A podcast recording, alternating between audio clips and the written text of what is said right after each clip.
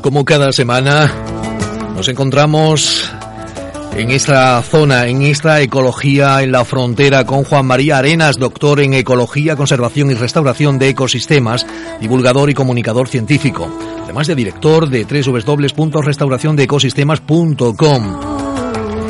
Los saludamos. ¿Qué tal? Bienvenido, Juan María. Mm, buenos días, Antonio, de nuevo. Por decir algo, ¿no? Porque hoy con la lluvia vaya la que, la que está cayendo. Para mí son buenos días. A mí me encanta también la lluvia, a, pero... A mí me parecen buenos días. Pero no a todo el mundo le gusta la lluvia, a mí Cierto, me encanta. cierto. Bueno, un- una cría de rorcual eh, ha aparecido en el río Pícaro de Algeciras. Sí, esa- Esto nos ha llamado la atención. Pues sí, nos ha llamado la atención, pero bueno, mm, ¿Y qué aunque la ahí? gente, claro, la gente se puede preguntar, bueno, lo primero que es un rorcual, que mucha gente a lo mejor no lo sabe, decimos un rorcual, ¿qué es un rorcual? Pues un rorcual es la segun- el segundo animal más grande de la Tierra. Ya ves. Después de la ballena azul, el siguiente más grande es el rorcual. Es un animal que de adulto puede medir hasta 20-25 metros y pesar hasta 80 toneladas. Qué barbaridad. Y una cría recién nacida puede medir entre 6, 6 metros y medio y pesar 2 toneladas, según nace.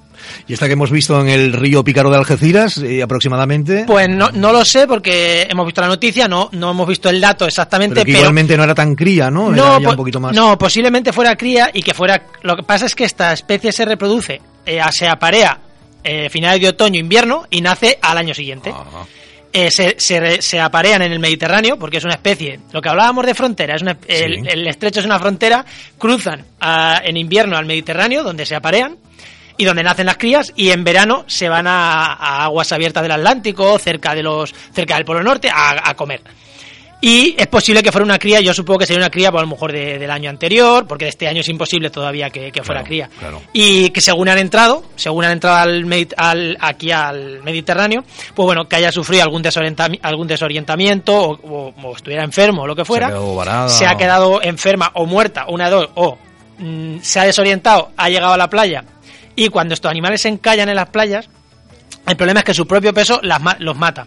Cuando una bañera encalla en la playa, su propio peso los mata. Entonces, una de dos. O ha encallado sin darse cuenta y ha fallecido, o ha fallecido antes y ha terminado la corriente arrastrándola a la entrada del, del río Pícaro, que es lo que ha podido pasar. Juan María, yo no sé si es un mito eh, eso de, de que las ballenas vienen a morir a, a las orillas. Bueno, a ver, pu- mm, puede ser un mito y no, depende. Lo que sí es un mito es que se dice que se suicidan contra las cosas. Eso biológicamente no tiene sentido y menos suicidios masivos que hemos visto en muchas ballenas, en muchas zonas. Se ha suicidado. No, eso no pasa. Ahora, pueden ser que vengan a morir a la costa sin querer.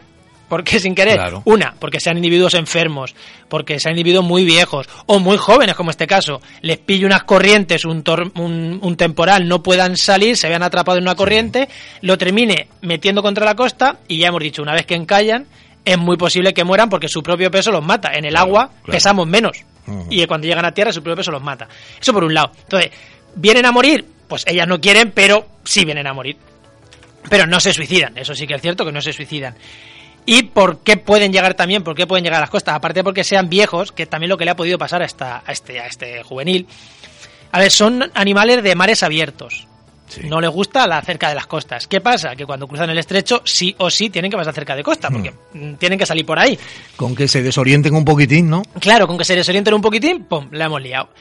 ¿Qué les puede hacer desorientarse además? Cambios en los flujos de agua, cambio climático les puede hacer que el agua esté más fría, más caliente en alguna zona de lo que ellas llevan esa impronta animal metida Claro. y se desorienten. O incluso también está demostrado que a muchos cetáceos, ballenas, delfines, les afectan los sonar. Los sonar eh, y los radares, los sonar. Barcos y eso. Claro, de los barcos. Entonces, ¿qué pasa? Si se desorientan un poquito, les afecta el sonar, llegan a una, el- llegan a una zona donde hay poca profundidad, son animales que no saben eh, lidiar con arenas poco profundas. Porque hay delfines que sí, son tan cerca de costa, saben lidiar perfectamente, pero esto, estas ballenas tan grandes no saben lidiar con estas zonas poco profundas.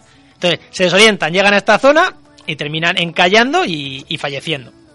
Tiene que ser impresionante, ¿no? Un bicharraco de estos de, de 30 metros, verlos en el mar, cómo se mueve. Sí, además la típica, la típica foto de la ballena dando un golpe, so- son estos, son estos rorcuales. Y de hecho aquí se ven bastante, hay empresas aquí en, en Tarifa que se dedican a, pues, a enseñarte estos. También está, La visita también, de cetáceos, sí. aquí, aquí también hay orcas, que nos pensamos Sí. que son enormes, pero es verdad que estos animales por un lado son más grandes, pero por otro son menos espectaculares porque son estas ballenas no tienen dientes, son las típicas ballenas que se alimentan pues de, de y ese es otro problema también que suelen tener, se alimentan de krill, que son como pequeñas gambas, de calamares, de pequeños peces y aquí hay otro de los problemas por los que encallan muchas veces. Se hinchan a plásticos. Cuando pasan mm. cerca de costa, se hinchan a plástico, empiezan que no se encuentran bien. Entonces, tú cuando te encuentras mal también estás desorientado, te apetece irte a tu casa a tumbarte. Claro, claro. Pues estas se empiezan a desorientar, no, no detectan bien los campos magnéticos con los que se orientan y terminan encallando. y, hinchadas, por el propio peso. Pues. Hinchadas a plásticos y lo mismo. Y por el propio peso, pues fallecen. Vaya. Pues tenemos que concienciarnos ¿eh? a la hora de reciclar eh, precisamente eso, el plástico, no, no, no tirarlo a no tirarlo, sitio, sí, porque, luego finaliza en el mar. Sí, puede ser una de las causas que hace que estos animales pues varen y fallezcan. Juan María, muchas gracias por haber estado aquí con nosotros. Yo te espero la próxima semana, que seguiremos indagando y, sobre todo, eh, pues eso, buceando, nunca mejor dicho, en las profundidades de esa ecología en la frontera. Muchas gracias, Antonio. Nos vemos.